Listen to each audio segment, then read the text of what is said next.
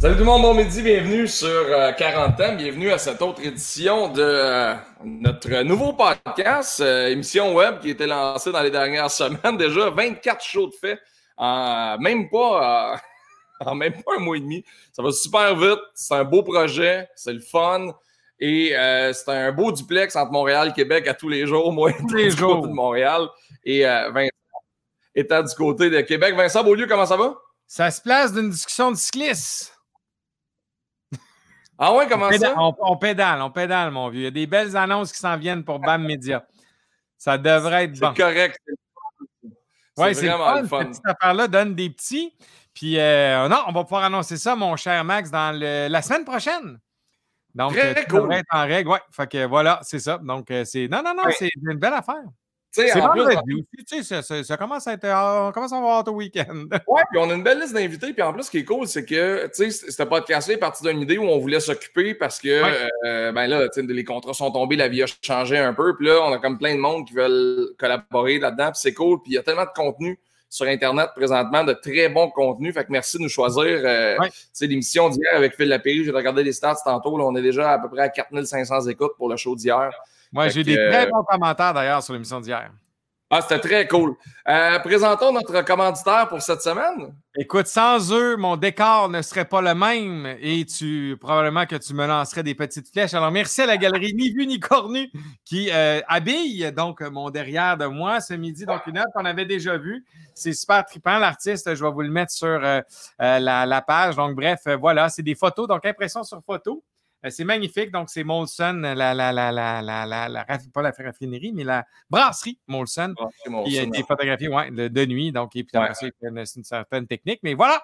Donc, merci à la galerie Ni Vu Ni Cornu d'habiller mes affaires et j'aurai probablement d'autres décors la semaine prochaine avec eux autres. Absolument. C'est cool. Bon, les salue. Ouais. Euh, l'invité de ce midi, je vais le mettre à l'écran tout de suite. Je suis content de le retrouver parce que lui et moi, on vient du même coin. On a grandi dans le Carrefour des Fleurs à la Cheney Represent. Euh, et je suis content de l'avoir avec nous autres ce midi parce que c'est un gars qui a une histoire et une carrière versatile et assez cool. Vous le reconnaissez avec sa jolie moustache, mesdames, messieurs, Alexandre Champagne. C'est Malik Shahid, mesdames, messieurs. Ah, OK, je pensais que tu parce que versatile, fait que je pensais que tu allais parler de Malik. Malik, Malik Shahid. Comment tu vas, Alex? Ça va super bien, toi? Ça va super bien. Merci de prendre du temps. C'est cool. Quand je dis qu'on vient du même bout, on vient vraiment du même bout. Moi, j'habitais sur Dotilly, dans le Carrefour des Fleurs. Toi, t'habitais sur Dépensé? non, j'étais sur Léonard Rétier, moi. Fait que j'étais comme plus vers la 40, vers le, IGA. Ouais, on a grandi. Ouais. Toi, t'étais plus, plus vers l'école arc-en-ciel. Ce coin qu'on a quitté, qui était parsemé de champs, puis qu'aujourd'hui, il y a des centres d'achat, puis un hôpital, puis un paquet d'affaires, puis ça a changé, puis c'est incroyable. là où il y a l'hôpital aujourd'hui, moi puis mon chum Mathieu Tanguay, avec Jonathan Pichette, on s'était fait une cabane dans le bois, dans un arbre. Puis après ça, ils ont tout ah rasé, puis ils ont mis un hôpital. c'est une, bonne raison quand même de, de péter ma cabane tellement de ce nom-là. Euh, le, but de ce show-là, c'est qu'on appelle des, du monde qu'on connaît, des amis, des connaissances. On prend nos nouvelles pour savoir comment, comment ça va, et comment ça se passe pendant euh, le, confinement, pendant cette période-là. Tu as fait des trucs très cool, tu as pris des photos que tu as, demandé au public d'acheter pour remettre de l'argent à des bonnes causes. Puis ça a marché un peu mieux que tu pensais, je pense. ouais, ben écoute, euh, moi je m'étais dit, parce que j'ai jamais vendu mes photos avant, c'est quelque chose que je me faisais demander beaucoup, puis j'étais toujours très flatté de savoir que les gens étaient intéressés à se procurer les photos que je faisais. Mais pour moi, euh, j'avais pas envie d'aller là. Euh, puis c'est pas parce que j'ai quelque chose contre le fait de vendre des prints ou whatever. C'est juste que je trouvais pas que j'avais un, une notoriété assez grande. Puis je comparais beaucoup avec mes amis photographes, mes collègues du milieu, pour vendre mes, mes, prints au prix où je les voyais affichés pour certaines autres personnes. Fait que ça me tentait pas de faire ça nécessairement. Puis euh, je me suis dit, ben là, je pourrais peut-être tenter le terrain. Puis c'était pas une étude de marché non plus, cette campagne-là, pour voir si je serais capable de vendre des prints après. J'ai vraiment comme pris mes 10 meilleures photos de voyage de, de, Californie euh, en couleur, puis j'ai pris les 7 meilleures en noir et blanc. J'ai vendu ça. Au début, c'était juste 10 photos, 10 exemplaires chaque. Euh, c'est à peine. Puis là, après ça, j'avais à prendre la décision est-ce que je laisse ça comme ça, puis c'est juste ça que je ramasse, ou est-ce que je ramasse le plus d'argent possible pour la cause? J'ai choisi la cause. Fait qu'au lieu d'en vendre juste 100 en deux semaines, j'en ai mhm. vendu 400 en trois jours. Fait que à 100 chaque. Là, je ne sais pas combien ça va donner à la fin. On est encore en train de faire les calculs. Il faut enlever les frais de, la boutique en ligne, ce genre d'affaires-là. Mais on va tourner autour de 50 000 qu'on va offrir au club wow. de petit déjeuner. Wow, c'est vraiment cool.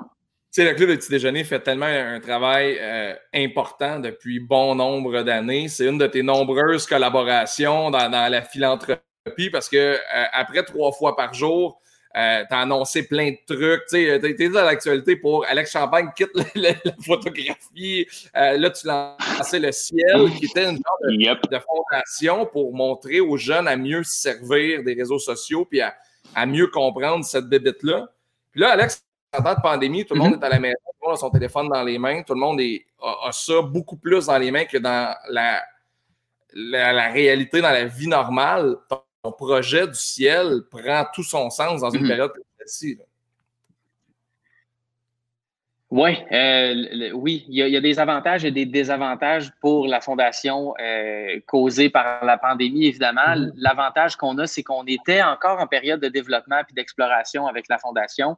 Euh, le désir qu'on a, c'est vraiment de euh, c'est d'alléger un peu ou de, diminuer ou même de voir disparaître le fardeau psychologique qui est lié à l'utilisation des médias sociaux chez les adolescents. OK. Euh, puis on s'est rendu compte avec les recherches et la littérature scientifique qui existe déjà que c'est un problème qui transcende les générations beaucoup. Donc, pour nous, c'est important, en premier lieu, de se placer à un endroit dans, les actions communautaires où on ne va pas faire de l'ombre à tout autre organisme qui existerait puis qui penserait dans ce sens-là. Fait qu'on a établi une espèce de. On a cartographié, si on veut, les organismes qui s'occupaient de santé mentale et qui alliaient le numérique. Puis il n'y en a vraiment pas beaucoup. Fait qu'on est en train de se tailler une place de choix dans cet univers-là. Ensuite, euh, ben, le désavantage, c'est que nous, on était, pour nos premières actions sur le terrain, tributaires de l'année scolaire 2020 euh, à partir du mois de septembre. Euh, donc, on devait aller dans les écoles avec des ateliers, dans les écoles secondaires et dans les écoles primaires avec un autre organisme qui s'appelle Bien-être numérique. Évidemment, ça a été mis sur pause. Fait que ce qu'on fait, nous, pendant ce temps-là, c'est qu'on est à l'écriture d'un... On va commencer l'écriture d'un livre sur le sujet, puis on développe aussi des idées de documentaires pour la télévision en épisode de 60 minutes sur le sujet des réseaux sociaux, comment ça transcende les générations, il y a où le clash générationnel entre les ados et les parents, comment les parents voient l'outil, comment les ados voient l'outil. Fait qu'il y a tellement de choses qu'on a à explorer puis qu'on a à développer qu'on n'est pas prêt encore à mettre de l'avant ce qu'on veut faire sur le terrain pour aider la, la population générale. Vraiment, nos, nos premières actions vont se situer auprès des jeunes. On va vraiment être sur le terrain concrètement. Puis après ça, ben, avec la littérature scientifique, des études, des, des revues de littérature, des choses comme ça, on va plutôt euh, produire du contenu pour euh, monsieur, madame, tout le monde, pour les aider à comprendre un peu comment ça fonctionne les médias sociaux, comment on fait pour devenir un peu meilleur avec ça en termes de santé mentale? C'est vraiment de passer par les réseaux sociaux pour apprendre aux gens à être en pleine conscience, à développer leur intelligence émotionnelle, puis ensuite de ça, devenir des meilleurs utilisateurs de ces réseaux-là, qui sont pas tout à fait neutres. C'est ça qu'on découvre dans, dans, dans, les analyses puis les, les, études qui ont été faites.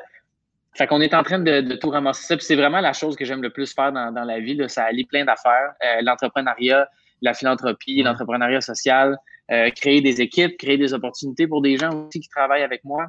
Ben oui. Fait qu'on est en train de se monter une belle petite équipe euh, pour faire ça. Puis moi, je suis curieux parce que tu parles de poids psychologique auprès des jeunes.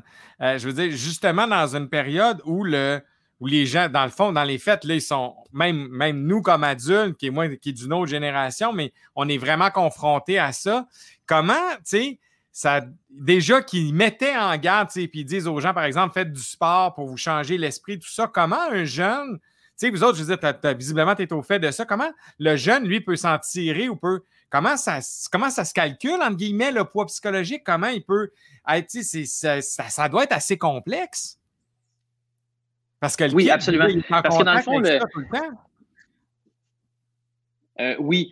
Euh, encore là, on est en, train de, faire une espèce de schéma où on va répertorier la responsabilité de chacun des acteurs des médias sociaux. Euh, ça va des créateurs de plateformes, je parle de Google, Facebook et compagnie. Ensuite de ça, les créateurs de contenu. Ensuite de ça, les annonceurs. Après ça, les médias. Après ça, les jeunes et ensuite les parents. Donc, on est à vérifier, elle est à qui la responsabilité de gérer ça, d'encadrer l'utilisation.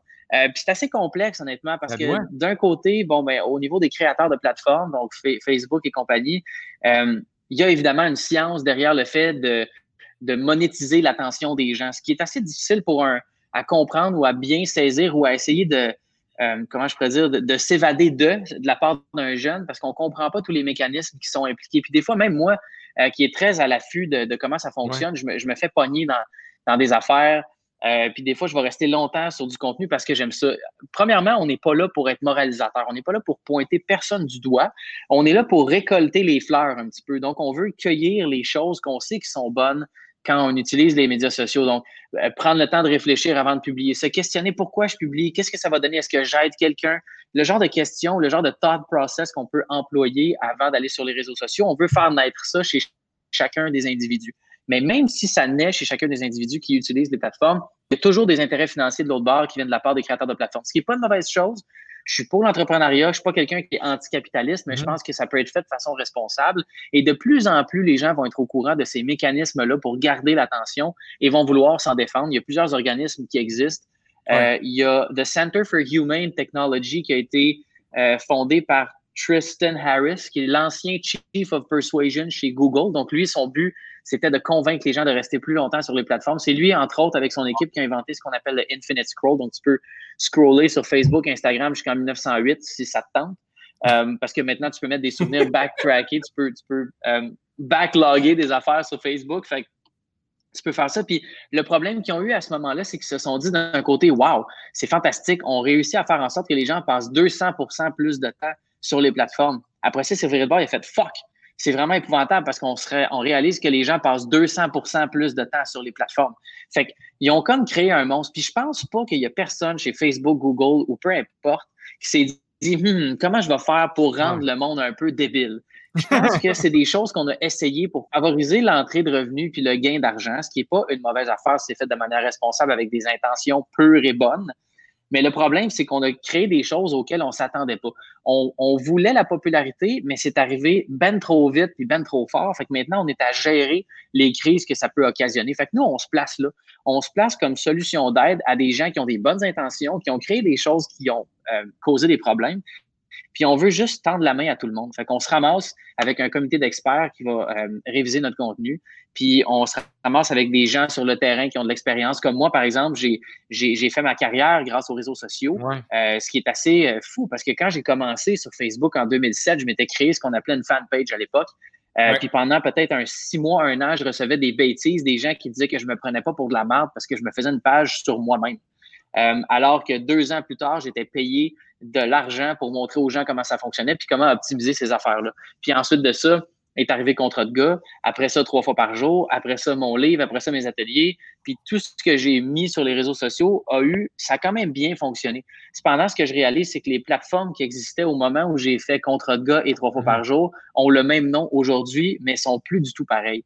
Donc, puis ce que je sens aussi, c'est qu'il y a une certaine... Euh, il y, a, une certaine envie des gens de recréer des, contenus viraux, des compagnies qui vont prendre en feu du jour au lendemain. Mm. Euh, puis je trouve que, étant donné que les algorithmes font que c'est de plus en plus difficile d'être vu, euh, il y a beaucoup de, compromis sur des valeurs qui sont faits. On est prêt à, passer nos barrières qu'on s'est mis nous-mêmes pour faire du contenu, faire des choses pour être populaire, avoir des clics, des choses comme ça, alors qu'on oublie de penser que ça doit être la conséquence de quelque chose qu'on fait bien. Fait que là, je sais que je vous pitch un million d'affaires parce que justement, on, est, là-dedans. Je parlais à mon adjointe avant hier, mais c'est tout ça qui est ensemble. Fait que c'est un, on n'arrivera pas avec une solution simple à un problème complexe. On va arriver avec plusieurs pistes de solutions. On est en, exploration, en développement, mais on, est très à l'affût. Puis en ce moment, étant donné que les gens ont doublé, même triplé leur utilisation des médias sociaux, on peut sortir du data de ça, mais c'est un peu biaisé parce que c'est pas la réalité. Cependant, on peut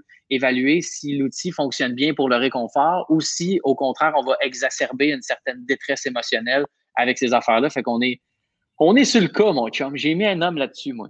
mais, c'est extraordinaire. Puis moi, je t'écoute, puis je fais comme, OK, fait que dans les fêtes, tu vas développer un peu un petit guide des saines habitudes de vie sur les médias sociaux, tout ça, dans le sens où comment aborder ça puis le faire d'une façon saine. Là, aujourd'hui, comme tu dis, on est peut-être dans un autre extrême, mais tantôt, euh, ça va être sain. Il y, a quand même quelque chose de beau là-dedans, comme tu dis, puis tu peux, tu peux tirer du beau de ça. Je voudrais saluer euh, Sugar Sammy qui vient d'écrire. Ben, absolument. Puis, aujourd'hui, un, un, un, guide des bonnes pratiques, c'est exactement ça. Hey! Sugar Sammy, man. C'est drôle ça. Je l'aime tellement, ce gars-là. Je pense qu'un de mes premiers shows en sortant de l'école de l'humour, je l'ai fait avec Sam. Pour vrai? Puis, c'était où, man? Ah, j'étais au studio juste pour rire sur Saint-Laurent, en bas de Sherbrooke. Oui, je me souviens. Il venait, je pense, ça faisait pas longtemps, ça faisait peut-être un. Moi, je l'avais vu au Saint-Cyboire aussi avant. Ah ouais? Puis mon gars, il m'avait fait crier de rire. Là. Genre, vraiment, il faisait ses jokes avec euh, les femmes être ça, être réveillées par le sexe oral. J'ai essayé une fois, puis à un moment donné, euh, la fille, elle m'a dit Hey, enlève ton pénis dans ma face, on peut faire de sieste sur un banc de parc. Man, il est fantastique, ce gars-là. Il fait d'autres blagues aussi qui sont plus recherchées, mais celle-là m'avait vraiment fait. As fait l'apologie de ta carrière. On se connaît depuis quand même très longtemps. Moi, la première étape où pour moi, la campagne est devenue connue, c'est quand on t'a vu, je pense que c'était les auditions, euh, c'était à, Vox dans le temps. Puis c'était ton, euh, ton numéro Tourne d'amour qui, qui t'a fait découvrir dans le domaine de l'humour, oh, hey. on peut dire. Sais-tu quoi? L'année que j'ai fait un gala juste pour rire, j'étais encore à l'école de l'humour, c'était en 2007. C'était le gala de François Morancy au, Saint-Denis. Euh, puis euh, mon premier gala, l'émission a commencé, je pense, l'année d'après ou deux ans après. Fait que euh, tu l'as sûrement vu sur Helico à ce moment-là parce que ça n'existait pas encore.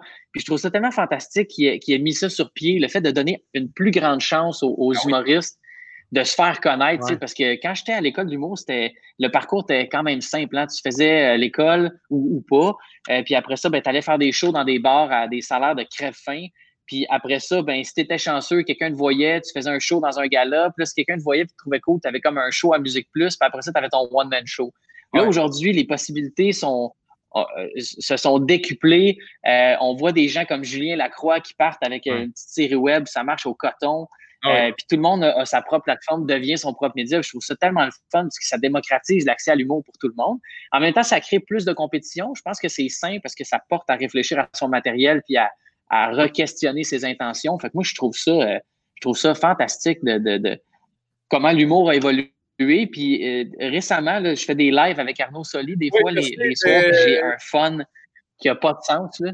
Écoute, j'ai vu celui cette semaine où tu étais déguisé en survivaliste avec un pile patate.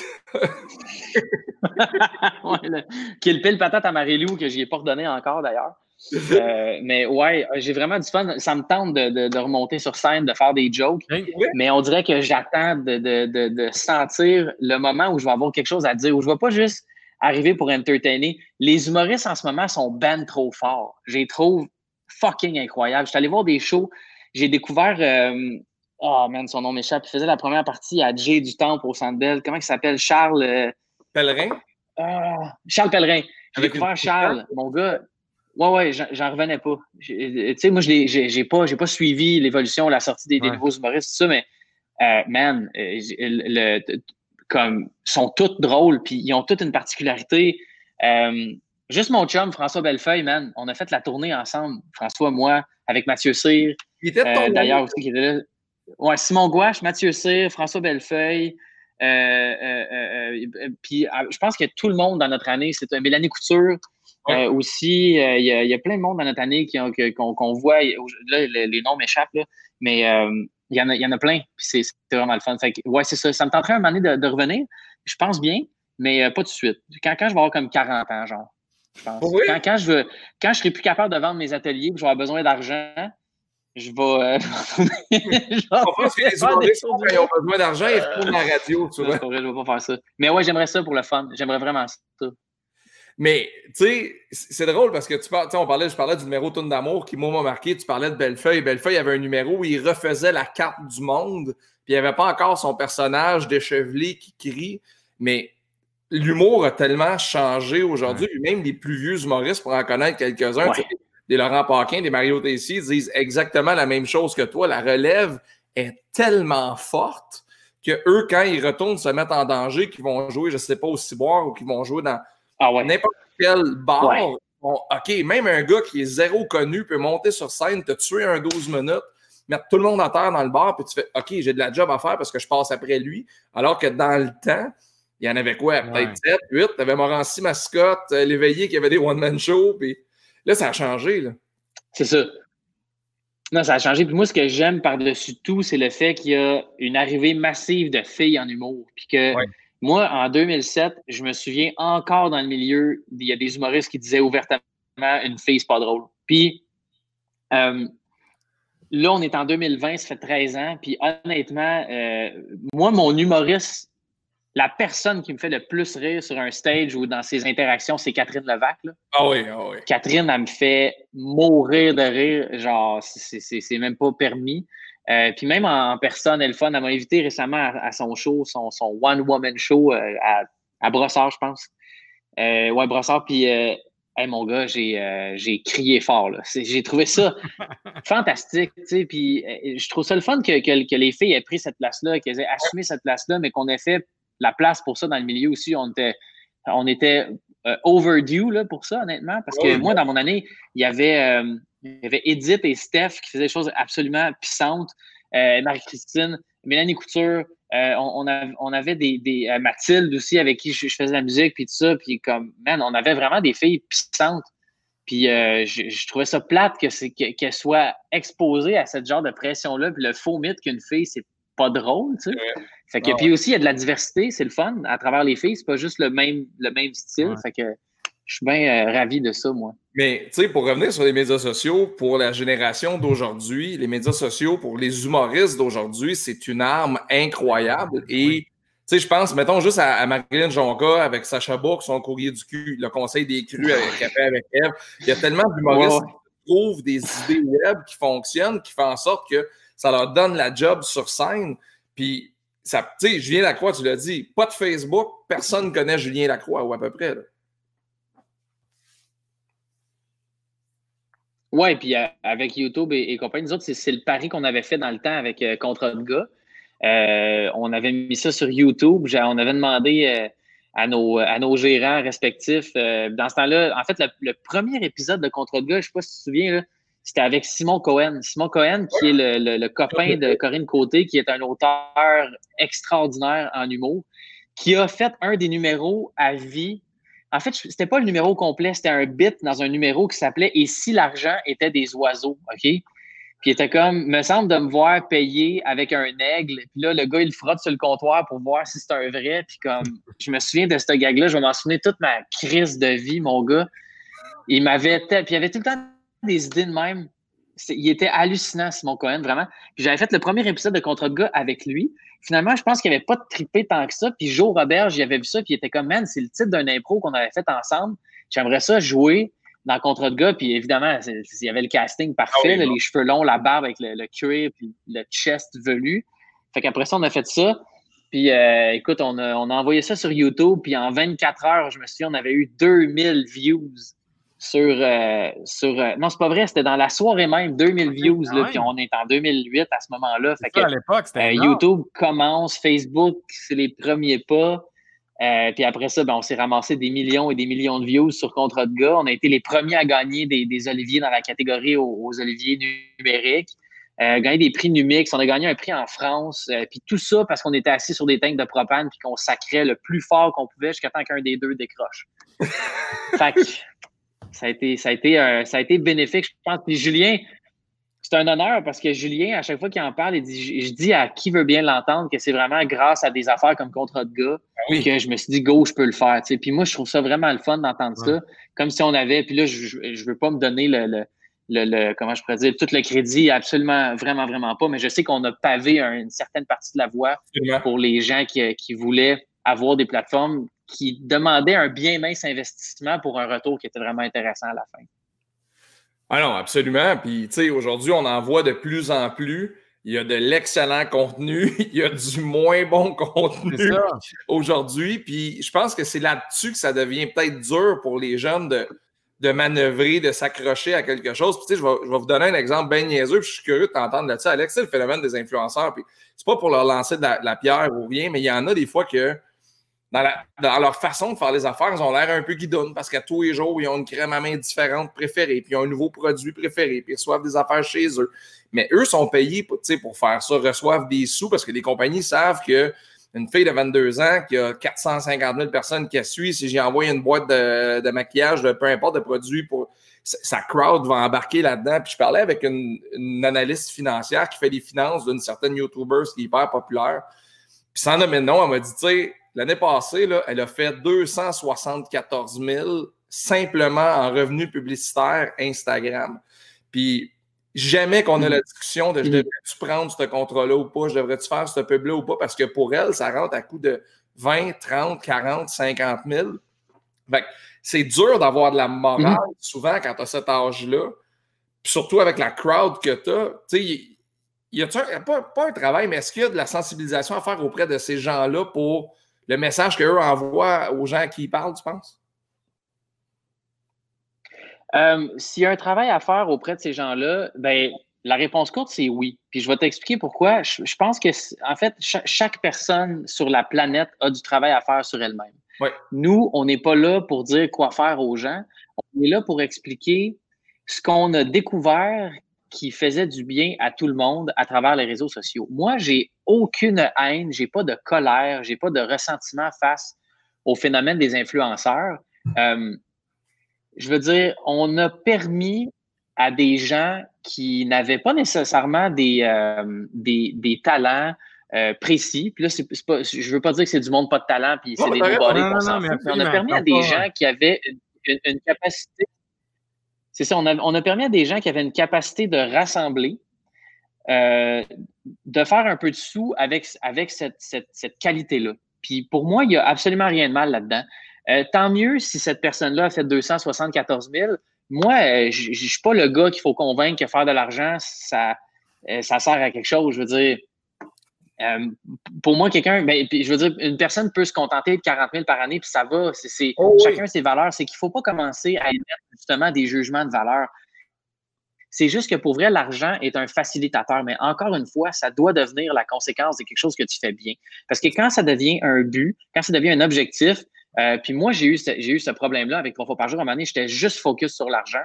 Puis j'ai fait des compromis sur mes valeurs. J'ai, euh, d'une, certaine manière, euh, perdu ma famille parce que je veux dire, Marie puis moi, on s'est séparés parce qu'à un certain moment donné, on travaillait tellement, on travaillait tellement qu'on a. Je, moi, j'ai pas pris la peine de mettre du temps dans, dans, ma relation, puis ça a donné ce que ça a donné. est-ce que j'ai des regrets? Absolument. Est-ce que ça m'a servi de leçon? Oui. Il y a d'autres facteurs qui ont contribué à la séparation, mais tout ça pour dire que je pense que c'est important quand on est quelqu'un qui a beaucoup de quelque chose, que ce soit de l'argent, de la visibilité, des connaissances, des, des, forces. Je pense que c'est important aujourd'hui en 2020, avec l'accès qu'on a à l'information et l'état des lieux globalement, de se servir de ces ressources-là et de les partager avec les gens et non dans un but de mercantilisme ou de profitabilité. Euh, je prends Elisabeth Rioux. Beaucoup de gens parlent d'Elisabeth Rioux. Quand je pose la question à des jeunes, c'est qui ton idole? Souvent, le nom d'Elisabeth Rioux va sortir une certaine partie des gens vont dire Esti est tout le temps en bikini, puis elle monte son cul, puis whatever. Je veux dire, puis après ça, tu as des parents qui disent à cause d'elle, ma fille est hyper sexualisée. Si ta fille est hyper sexualisée à cause d'Elisabeth Rioux, euh, une discussion sérieuse avec ton enfant s'impose. Elisabeth Rioux, je ne pense pas qu'elle doit porter la responsabilité d'éduquer sexuellement toutes les jeunes filles qui regardent ses affaires, mais je pense qu'elle doit porter la responsabilité de la portée qu'elle a puis de l'impact qu'elle va avoir sur la vie des gens qui la regardent, et ce, que ce soit des hommes, des femmes, des jeunes, des vieux, euh, des personnes d'ici, des personnes d'ailleurs, ça ne dérange pas. Je pense qu'il faut absolument que chaque personne s'impose une réflexion, une introspection sur c'est quoi mes intentions, qu'est-ce que je viens faire ici et à quoi ça sert à la fin. Parce que oui, je pense qu'on avait eu cette discussion-là à l'école de l'humour, je me souviens, en 2006, avec d'autres étudiants un midi. Puis on parlait avec Christian Vanas des apartistes qui disait Vous avez la responsabilité d'élever le niveau de discussion, puis d'effectuer ou de commencer à effectuer un changement dans la société. Puis moi, je pense que quand tu as beaucoup de quelque chose, tu as cette, cette responsabilité-là. Si tu es, je sais pas moi, Drake, puis tu entertains le monde, puis tu fais des millions et des millions et des millions, je pense que tu as une responsabilité de partager ces sous-là. Puis c'est la même affaire pour les, pour les businessmen, businesswomen qu'on connaît pas nécessairement publiquement, qui ont énormément de réserves de capital euh, de, de, de, le partager et de le distribuer. Je pense à Apple qui sont assis sur un stage de 260 milliards de dollars. Pour moi, c'est une situation qui est aberrante. C'est complètement ridicule d'être assis sur 260 milliards de cash quand tu peux acheter Facebook, Google puis Amazon quatre fois chaque et on a un problème parce que on est capable d'établir un coût de la vie. OK, Max, Vincent, je peux, on peut s'asseoir ensemble, là, puis on se dit, OK, combien ça coûte vivre décemment? Je veux manger quatre fois par jour, mettons. Je veux pouvoir envoyer mes enfants à l'école, je veux pouvoir avoir des loisirs, voyager, avoir une passion. Le minimum plus, tu sais, avec un peu de luxe, un peu de lousse, puis, des affaires le fun, on est capable d'établir un, prix à ça. Après ça, bien, on prend tout le capital monétaire de la planète, puis on sait que c'est 1% c'est à peu près 27-28 personnes qui se partagent plus d'argent que tout le reste en bas. Moi, je trouve ça complètement injuste. Mais j'ai rien contre une personne qui fait énormément d'argent. Disons, tu fais un milliard par année, tu donnes 45 euh, millions, il t'en reste toujours bien un, bon stage. Fait que oui, tu peux t'acheter 5-6 chars ça te tente, mais comme il faut qu'il y ait une réflexion il faut qu'on. Puis ça passera pas par les gouvernements. Je pense que ça va passer par la culture d'abord et avant tout. Je ne vois pas d'instance imposer ce genre de règles-là à des, à des riches. Je pense que ça doit venir de l'intérieur parce que sinon, pour moi, le geste compte pas. En même temps, il faut aussi essayer de retenir et d'éviter la fraude fiscale. Ça, c'est quelque chose d'assez euh, épouvantable quand tu fais beaucoup, beaucoup d'argent et tu ne veux pas payer d'impôts, tu ne veux pas remettre ton. Parce que la plus belle forme de philanthropie, c'est de payer ses impôts. Euh, fait, en tout cas, bref, je, suis parti sur un rant. Là. Mais non, tout ça pour te dire que j'ai absolument rien contre les influenceurs. Mais, mais aujourd'hui, il reste que, bottom line, c'est les impôts qui sauvent le monde en ce moment, là, parce que là, au final, si les gouvernements peuvent ordonner puis aider un paquet de gens aujourd'hui, c'est parce qu'il y a du monde qui ont payé leurs impôts. Mais comme tu dis, moi, je veux juste surfer un peu sur ce que tu disais par rapport à ça, par rapport à la notoriété des influenceurs versus aussi les gens d'affaires et la philanthropie. Tu sais, effectivement, je pense que ça vient de responsabilité, mais tu ne penses pas qu'à un moment donné, il y a une question de perception. C'est-à-dire que pour bien des gens, quelqu'un qui fait des sous ou quelqu'un qui a 250 000 fans, tu sais, il n'y a pas une bonne pratique, entre guillemets, puis qui, capitalise, ou évidemment, mais au final, il y a un paquet d'exemples, probablement de gens comme toi qui en est un, qui finissent par véhiculer un bon message, qui font de la philanthropie. Tu sais, Buffett a fait quand même quelque chose d'énorme avec sa fortune. Bill Gates est un autre exemple. Je veux dire, il y en a plein d'autres qu'on ne connaît pas, puis que toi et moi, on connaît parce qu'on côtoie le milieu des affaires qui font énormément euh, philanthropie. Tu sais, la famille des Marais, je veux dire, en musique, pour moi, en mm-hmm. musique classique, c'est des philanthropes hallucinants. Je veux dire, ils donnent des milliers et des milliers de dollars à un paquet de gens. je me dis, est-ce que il n'y a pas aussi cette éducation-là de dire, parce que tu sais, je prends mon fils ou mon, neveu qui me dit Vincent, moi dans la vie, je veux devenir YouTuber. Je fais comme man, je pense que tu n'as pas compris. Là, tu sais. YouTuber, c'est pas, pas parce qu'il y en a un qui a fait bien de l'argent que tout le monde. Ça vient avec une. Il n'y a pas ça aussi un peu la perception qu'il faut travailler? Euh, bien sûr, mais c'est comme dans toute chose. Hein? Quand tu peux. Moi, j'ai absolument rien. Quand j'entends je veux devenir YouTuber, je ne suis pas choqué par ça parce que moi, ce qui m'a fait choisir d'aller à l'école de l'humour quand j'avais 18 ans, c'est parce que je voulais devenir populaire. Fait qu'il n'y a aucune différence entre ce que moi je pensais à ce moment-là et ce qu'un jeune va penser. Je veux dire, tu es un adolescent, tu es en train de, développer ton jugement, ton esprit critique, ta compréhension du monde qui t'entoure, tu es bombardé d'informations à tous les jours sur toutes les plateformes. Tu n'es jamais capable de décrocher de, de cette affaire-là. Donc, évidemment que ce que tu aimerais, c'est être reconnu, être compris, entendu, vu, validé. C'est tout à fait normal, c'est humain comme sentiment. Fait que quand une personne dit ça, moi, j'ai pas de problème. Après ça, ce qu'il faut questionner, c'est pourquoi tu veux devenir YouTuber? C'est qu'est-ce que tu vas ajouter à la grande table où les gens peuvent se nourrir de contenu? Qu'est-ce que tu vas amener comme plat spécifique qui va aider les gens à être en meilleure santé, en meilleure forme ou à découvrir quelque chose de nouveau? Fait que moi, je pense qu'il ne faut pas arrêter, il ne faut pas invalider ce genre de, réflexion-là. Il faut juste aller dans le bon sens. Il faut écouter. Le gros, gros problème qu'on a présentement face aux médias sociaux, puis c'est ça qu'on a dans la littérature scientifique, euh, c'est le clash entre les parents et les ados. Pourquoi? Parce que les parents ne sont pas nés avec ces outils-là et donc le perçoivent aujourd'hui comme un problème parce que c'est nouveau, c'est arrivé là et ça prend maintenant tout l'espace. Quand tu es un jeune qui est né avec ça dans les mains, ben aujourd'hui, c'est un outil supplémentaire pour rester en contact avec tes amis. Donc, les normes sociales, les manières de créer des relations interpersonnelles entre les gens ont vraiment beaucoup changé.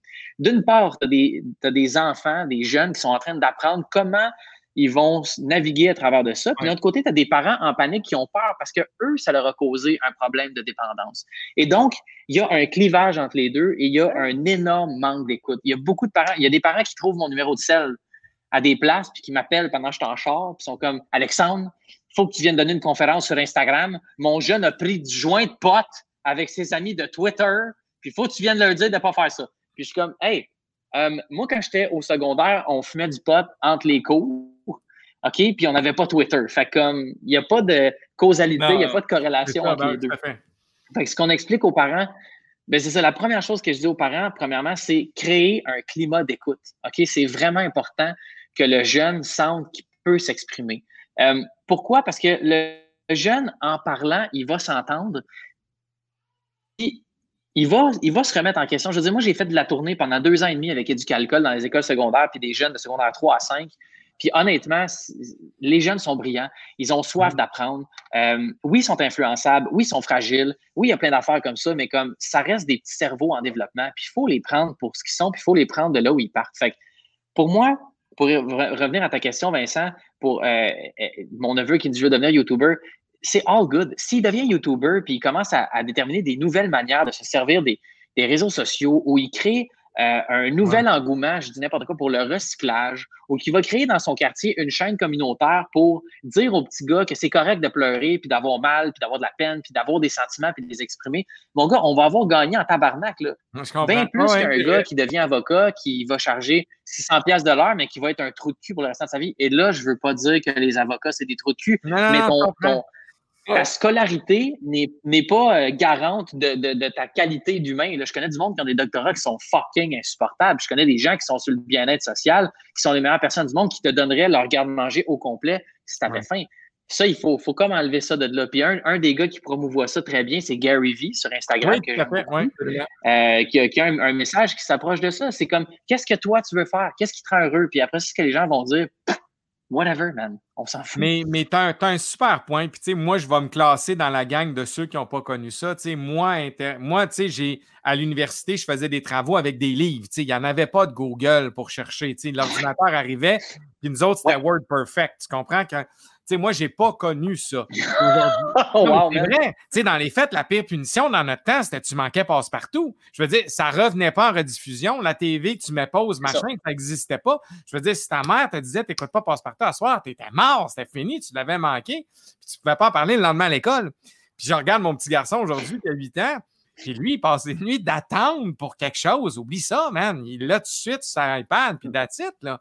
Fait que tu as raison, puis merci de me faire réfléchir, Alexandre, parce que moi, je suis peut-être de ce type-là qui risque d'avoir ce clash-là, bien que je sois au fait de. Mais moi, j'ai pas connu ça. C'est correct. la roulette, j'ai connu ça. Tu sais, non, non. non, mais comme, comme l'immense majorité des gens, euh, tu es capable de réflexion, tu es capable d'ouverture. Puis c'est ça la réalité. Le problème qu'on a présentement, c'est qu'on s'adresse aux extrêmes on s'adresse à la dépendance. Puis honnêtement, la dépendance aux écrans dans la littérature scientifique, tout le monde, vous irez vérifier si ça vous tente, c'est 1,6 des utilisateurs qui sont vraiment en situation de dépendance à des plateformes. On va parler présentement d'hyperconnectivité, c'est le terme qu'on va employer dans, la littérature, pour parler des gens qui sont constamment sur leur téléphone. Cependant, la seule indice de, la seule mesure qu'on a, ça s'appelle le temps d'écran. Donc, on sait, puis là, je parle de euh, Jean-François Biron, qui est à la direction de la santé publique de Montréal, ont fait une étude où ils ont fait des groupes tests, puis là, ils ont regardé le temps d'écran de loisirs des personnes chez les jeunes et chez les adultes. Et on sait qu'une augmentation du temps d'écran de loisirs, euh, il y avait trois groupes. Il y avait le groupe de deux heures et moins, il y avait le groupe entre deux et quatre heures, puis il y avait le groupe de quatre heures et plus. On sait, euh, for a fact, qu'un temps d'écran doublé égale des indicateurs de santé physique et mentale qui vont chuter euh, librement, de façon vraiment intense. Par exemple, une personne qui a 35 ans, euh, qui passe deux heures euh, et moins de temps de loisir sur un écran, va avoir un indicateur de santé mentale ou de détresse psychologique, disons à 15, je pense que c'est 17 si ma mémoire est bonne. Puis si on passe à la même personne de 35 ans qui a un temps d'écran de loisir de 4 heures et plus, on passe à un indice de, détresse psychologique à 35 ça veut dire que, ça veut dire que c'est comme le double. Fait que si tu doubles ton temps d'écran, tu as doublement, tu as le double de chance euh, d'être dans un état de détresse psychologique. Fait qu'on sait que si le temps d'écran augmente, on crée des problèmes. OK? On crée des méfaits, si on veut. Le problème qu'on a, c'est qu'on n'est pas encore capable, c'est ça qu'on veut développer avec le ciel, c'est un outil de mesure pour la qualité du temps d'écran. Parce que tu peux travailler à ton bureau sur un écran toute la journée et ça n'aura pas d'impact réel sur ton bien-être, sur ta santé mentale ou quoi que ce soit. Mais c'est vraiment ton temps de loisir. Puis ce qu'on veut regarder, c'est qu'est-ce qui se passe sur les écrans des gens. Fait qu'on est justement en train de monter une étude avec le ciel, euh, supervisé d'ailleurs par la santé publique euh, de Montréal et aussi euh, des chercheurs comme son nom m'échappe, my God, qui est sur mon conseil d'administration en plus, Magali Dufour, Magali Dufour, qui est chercheur à, l'UCAM, justement. On, on, veut, avec ces gens-là, réussir à créer un outil de mesure qui va nous dire qu'est-ce que les gens font. Est-ce que c'est parce que tu doubles ton temps d'écran que tu es en détresse psychologique ou c'est parce que tu es en détresse psychologique que tu passes plus de temps sur ton écran. Fait qu'en ayant ces valeurs-là, on va être en mesure de, mieux arriver dans le milieu puis de dire, écoutez, on sait que ça égale ça et donc voici une solution. Euh, euh, tu disais tantôt, on, ne crée plus d'attente puis ça crée des problèmes chez les jeunes. Moi, le 22 février, si ma mémoire est bonne, j'étais à Québec avec le ministre délégué à la santé et aux services sociaux, Lionel Carman, qui m'a mmh. chaleureusement invité à un forum d'experts sur les écrans et la santé des jeunes. Il y avait quatre groupes distincts selon quatre axes de traitement différents. Puis dans la première, on avait accès à des, études puis des données qu'on a ramassées sur la jeune enfance et les écrans. Puis honnêtement, tu disais qu'à l'université, tu étudiais avec des livres. Euh, on, a, on a trouvé beaucoup de méfaits à apprendre avec des écrans. Maintenant, c'est tout ou presque les écoles qui ont des iPads. Les jeunes ont des iPads parce que ça fait moins de livres, ça fait moins de papier, puis tout ça, mais on sait euh, dans la littérature scientifique que c'est vraiment moins bénéfique pour un enfant euh, d'apprendre sur un écran que d'apprendre dans un livre. Ça va occasionner aussi des difficultés langagières, euh, ça va occasionner des troubles d'apprentissage si l'enfant apprend là-dessus. Aussi au niveau de l'œil, comment physiquement notre corps s'adapte aux écrans, c'est complètement différent que de s'adapter à des livres et de la lumière naturelle. Il y a plein de gens qui étaient là, puis Là, évidemment, ça a été mis sur pause, euh, cette consultation-là, à cause de la pandémie, justement, mais euh, bientôt, on va être en mesure d'avoir accès à ces informations-là. Puis c'est extrêmement intéressant de comprendre tout le phénomène des écrans. Puis on ne parle pas là de contenu, on commence vraiment avec la technologie, le support, euh, les outils. Puis ensuite, on va vers l'axe psychosocial. Patricia Conrad, justement, qui est à, à l'Université de Montréal, qui a fait des recherches pour la Fondation de l'Hôpital Sainte-Justine, elle a sorti une étude qui liait donc qui établissait une corrélation entre l'augmentation de la quantité d'alcool qui était bu par un jeune et la consommation de contenu sur les médias sociaux. Et euh, ça, pour moi, c'est vraiment un problème. Moi, je suis sobre depuis six ans maintenant. Euh, puis pour moi, c'est vraiment un problème de, voir ça parce que on a des données qui nous disent que sur les médias sociaux, euh, il n'y a personne qui a en bas de 13 ans. Puis de 13 à 17 ans, on dit que c'est juste peut-être 4% des utilisateurs qui sont là. C'est un peu de la bullshit parce que moi, il y a beaucoup d'enfants de 8, 9, 10 ans qui m'écrivent des messages sur Instagram, genre fais-moi une pub, fais ci, fais ça. Fait en plus, ici au Québec, on est, euh, on est comme les pionniers en matière de droits pour les enfants contre la publicité et, euh, et les annonceurs pour, euh, pour les jeunes. Le problème, c'est que tout ça est fait à la télé puis dans les médias traditionnels. Sur les médias sociaux, c'est le Far West. OK? Fait que ce qui arrive, c'est que les compagnies vont prendre des identités presque humaines. Donc, par exemple, je n'importe quoi, euh, une compagnie de tequila va se mettre à répondre sur des posts sur Instagram avec des blagues, des choses comiques, des choses intelligentes, tout ça. Puis les gens vont avoir une appréciation encore plus grande de la marque. Et tout, tout ça, c'est exposé librement à un paquet de jeunes entre 13 et 17 ans, puis même en bas de ça, qui n'ont pas l'âge légal de consommer de l'alcool. Et donc, c'est comme de l'advertisement. Ça compte comme la même affaire.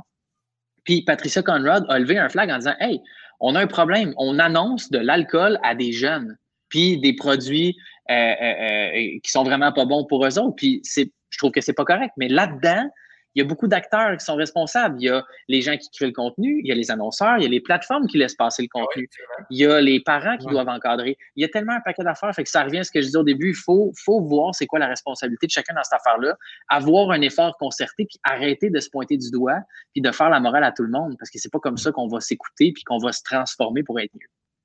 Puis, tu sais, le mot, avant de te laisser aller, le, mot important que tu utilises, c'est le mot moral. Puis, tu sais, une histoire, une anecdote rapide, il y a une campagne qui a eu lieu dans les dernières années euh, au Québec avec des influenceurs qui, majoritairement, si tu regardes leurs chiffres, rejoignent beaucoup le 13, 18, 13, 19 ou à peu près.